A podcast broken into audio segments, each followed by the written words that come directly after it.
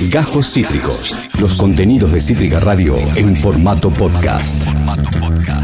Los fenómenos de Internet, el futuro y la vida cotidiana. Amor, desamor y comezón. Con Malena Álvarez.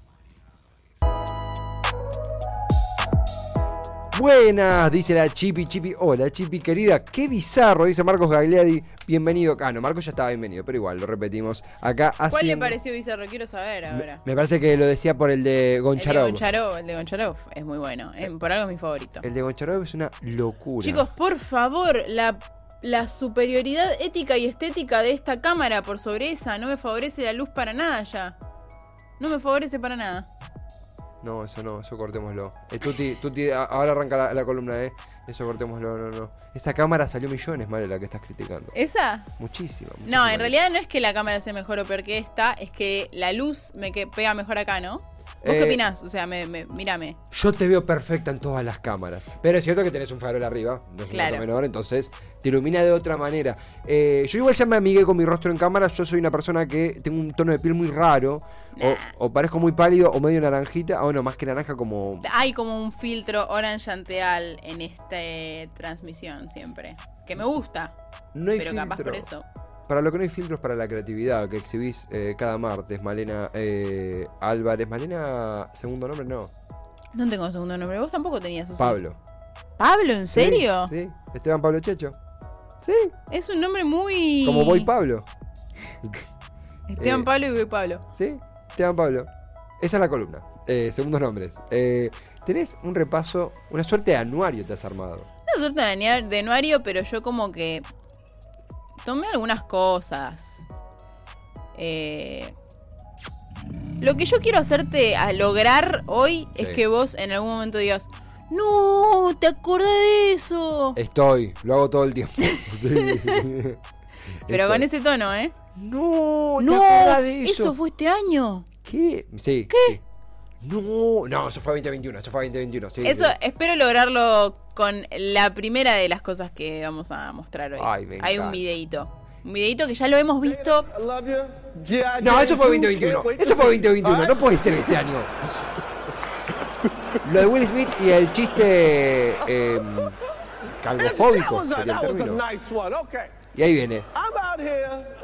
Es un Twitter, es un y eso le pasa por ser peladofóbico. Mal, y ahí. ¡Pum! Eso fue este año, mal. Eso fue este año, principios de este año igual, ¿no? En la, en la entrega de Y acá se enoja y le dice: Kick your fucking mouth. Watch your fucking mouth. Yeah. Wow, dude. It was a G.I. Jane jump. Keep my wife's name out your fucking mouth! I'm going to, okay? Sí, realmente se picó. Oh, Yo me meo encima si me dice Will Smith eso, me, me voy corriendo. No, That aparte was, uh, esto, ¿no? greatest Eh, night in the history of television. Okay. Bueno, él lo remata muy bien. El momento después, que yo lo corté porque si no era muy largo, el momento después en el que Chris Rock es como, bueno, tengo que seguir conduciendo esto, ¿entendés? Sí, sí, sí, ¿qué onda? Es muy incómodo y muy tipo, me da, me hace sentir muy mal, ¿entendés? Es raro, es raro. Muy, no sé, te hace sentir incómodo. Es y la raro. pilotea bien, me da la sensación que la pilotea bien. Claro, no, para haber recibido una, cachetada que recibió, la piloteas bien, es verdad. Y ¿vos te acordás cómo viviste esa semana en la que absolutamente todo el mundo habló de este video? Sí, eh, ¿Hablaste de ese video vos? hablé y me acuerdo que escuché a Tomás Rebord analizando la escena en donde Denzel Washington, tipo todo gigante, va y le dice a Will Smith como, hermano, no te pierdas en cuando el diablo te tiente. Y estuve como una vez al día miraba la cara de Denzel Washington todo emocionado aconsejando a Will Smith. Fue mi escena favorita de todo esto. ¿Vos cómo lo viviste? Yo sabés que me pasó algo que me ha pasado muy pocas veces en mi vida. Escuché a tantas personas diciendo tantas cosas diversas sobre un video de un minuto que dije, la verdad que siento que necesito cerrar un poquito el orto y no hablar de esto yo. Mirá Como que no, no mi opinión. Dije, no, no, ya se ha dicho tanto, se ha dicho tanto sobre este video de un minuto. Eh, que ya está. ya Hubo una bajada en medio de esto que, que supongo que da para un debate larguísimo de eh, es un hombre atacando a otro por una mujer que hoy, meses después, digo, eh, está mal. El tipo tuvo un... eh, se conocía con Chris Rock, tuvo un impulso, la violencia es una cagada. No me sale sobre analizarlo hoy a tantos mensajes. No, aparte hay muchos de tipo, no, que Will Smith fue el violento y otros que decían, no, en realidad Chris Rock fue el violento por haberse reído así de Jada. Muy complejo de analizar porque yo no conozco a Chris Rock, no conozco a Will Smith, no conozco a Jada Smith. Eh, difícil, difícil. Difícil, difícil. No y- sabemos hasta qué punto estuvo guionado o no estuvo guionado eso, tampoco. Para mí igual no estuvo en su totalidad guionado. No, no, para mí- La sorpresa que tiene Chris Rock de tipo... eh, Eso no estuvo actuado. Pero quizás hay una parte de eso que sí, quizás ya sabían del chiste y Will Smith se puso re loco y dijo, no, no, me repinta. De repente darle un sopapo a este flaco. ¿Qué No sigue? sé, nada, imposible saberlo. Pero sí, vamos con lo que sigue. ¿Ibas a tomar agua? Te doy. ¿Ibas a tomar agüita? Voy a tomar agua. Es importante hidratarse. Estamos repasando los sucesos más destacados del 2022. Estaba Malena Álvarez repasando y yo estoy ya arranqué diciendo esto no pudo haber pasado en 2021, pero pasó el sopapo de Will Smith a Chris Rock y qué sigue. Quería nada más nombrar un poco eh, esto de la guerra de Rusia-Ucrania que nos ha acompañado todo el año en realidad porque continuó, pero en cierto momento dejó de ser parte de las noticias, ¿no? Como que nos cansamos rápido del Y- y si contenido de la guerra. Si el dio la vuelta entera, pasó de ser como el símbolo de la paz a uh, este pesado que quiere hablar en el partido final de, de la Copa del Mundo. La verdad. Dio la vuelta entera Zielinski, ¿eh? Eh, Mis respetos al presidente ucraniano, pero, pero dio la vuelta entera. Pasó de todo, pasó de todo. Vos has cubierto bastante esta noticia también, ¿no? En su momento sí. Y la verdad es que yo no traje ningún videíto, ¿sabes por qué? Porque no sé si lo recordás, que eh, es la guerra de los deepfakes. O sea, la cantidad de videos falsos que hay Ah, circulando sí. de esto deben ser muchas más que los videos verdaderos. Entonces dije, realmente hay altas chances de que yo traiga un video que no es. Banco, banco fuertemente. Y prefiero no traerlo, dije yo. Ah, mira, estás así como. como- Y me acuerdo yo el primer día que estalló la. No sé si esto lo habíamos, te lo había contado vos o, o no. El día que estalló la guerra, el día que empezaron los bombardeos, acá eran las 9 de la mañana. O sea, acá en Argentina, ¿no? No sé, que Sí. no tengo ni idea qué hora era en Rusia ni en Ucrania. Y yo estaba entrando al aire en un programa, de, en un noticiero de tres horas. Y habíamos armado todo un noticiero y fue como, Oh. che, Rusia está bombardeando Ucrania. Ok, el noticiero que hicimos, nos lo vamos a meter en el culo y vamos a poner bombas por tres horas. Bombas y no había bombas por tres horas, porque acababa de empezar y había videos eh, re pedorros de un celular que no se veía nada. Y obvio, y ahí sí, ¿quién era la, la encargada de buscar videos? Malena Álvarez. ¿Sabes la cantidad de, de fakes que puse ese día? No me importaba nada. Wow. Tipo, Obviamente yo no sabía que eran fakes. De guerra del mayoría- Golfo, ¿viste? No parece Sí. que no es Bush. No, no, no. De la- no, no, no. De la mayoría me enteré después, ¿no? Pero había tipo eh, videos de jueguitos de la Play. Hermoso. Pasamos, o sea, No, parece el Call of Duty. No, no, no. Ahí está Celeste. Sí, miralo. no, fue real. Lo que pasa es que los gráficos están tan buenos hoy en día que es muy difícil. Pero juegazo. juegazo. Entonces dije, no voy a cometer el mismo error que ya he cometido este año. Aprendí de mis errores de este año y dije, no voy a traer videos de esta guerra. basta. Me parece fantástico. Hablando de guerra, perdón, creo que recién te pisé. Eh, Yo te pisé a vos. No, pisamos los dos. Pero fue sin, cara. Tipo, No ninguna nos está- pisamos en lo que decíamos al aire, No. eh, aclaramos. Pisamos nuestros pies. Claro, Yo lo eh. pisé a él, él me pisó a mí. Pero es porque no- esta mesa es tan fantástica que nos peleamos por los lugares eh, aún sin quererlo. Malena Álvarez, ¿qué sigue en esta selección de lo que ha sucedido en 2022? Vamos a seguir con eh, un hecho que fue un poco más reciente, que fue el intento de asesinato a la vicepresidenta Cristina Fernández de Kirchner y que ocupó la agenda Sí. por varias semanas y al día de hoy sigue teniendo ¿no? su cierto espacio en la agenda. El video, traje el video del momento que ya lo hemos visto también una cantidad de veces. Lo traje sin audio y lo traje, viste, el que es más de lejos. Viste Sí. que se ve primero el auto, después se ve, porque es como que se ve todo desde Se ve ahí, todo ¿no? panorámico, sí. Eh, pero la realidad es que el video ya a esta altura es anecdótico, porque es como el de Will Smith, ya nos lo sabemos de memoria, ¿no? Un poco. Totalmente. ¿Qué estabas haciendo eh, ahí? eh, es como el atentado de las Torres Gemelas, ¿no? Es- ¿Qué estabas haciendo ese ¿Qué día? estabas haciendo?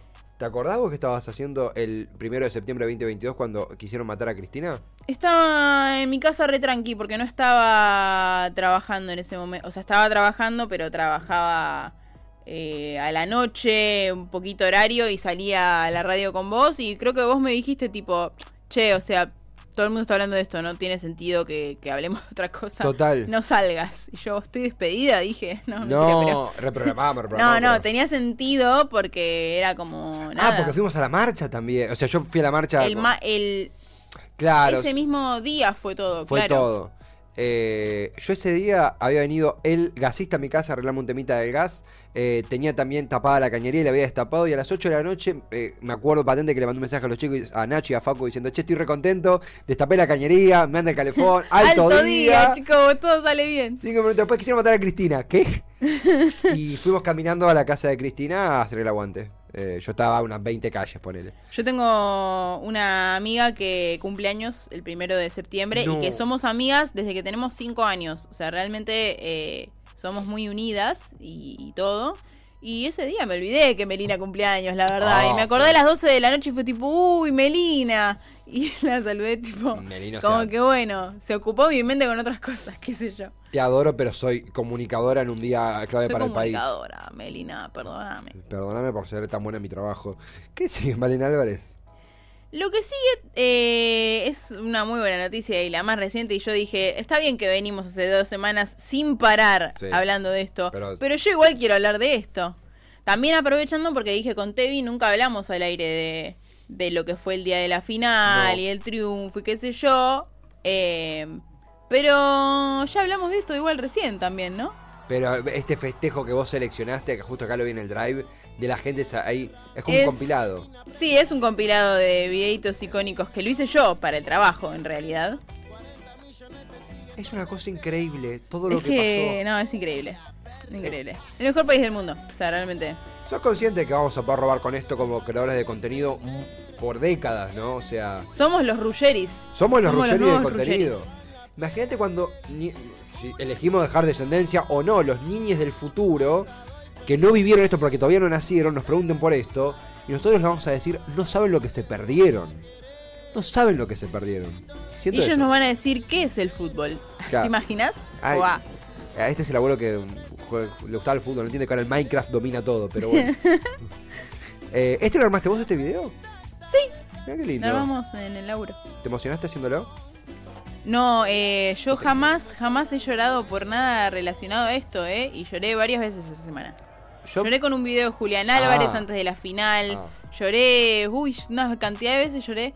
Y no, para mí, ustedes me pueden llegar a decir, ay, estaba sensible porque se acercaba fin de año, no sé qué. No, No. les juro que no, jamás me pasa eso. Me puse así por la escaloneta, Sí. pura y exclusivamente. Sí, sí, sí. Y te va a pasar más. Yo cada tanto estoy en mi casa y digo, "Campeón", tipo, no sé, estoy haciendo unas papas al horno, campeones del mundo. Y tipo, me tiro en la cama así. Y dejo todo, todo así. Y me quedo así llorando. Tipo la foto de Maslatón.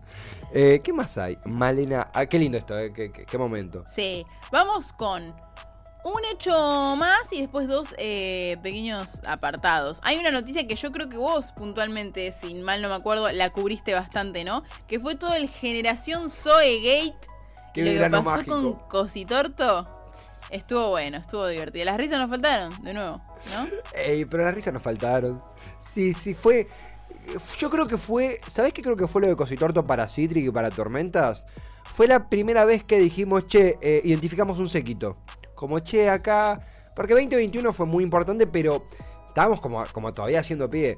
Y en lo que era, che, que es Tormentas. Y esa fue la primera vez que, bueno, tuvimos una exclusiva con la fiscal que nos daba información. No, fue, Verdad.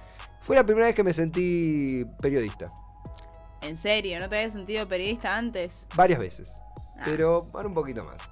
Eh, ¿Qué personaje? Te sentiste un paso más, un paso más.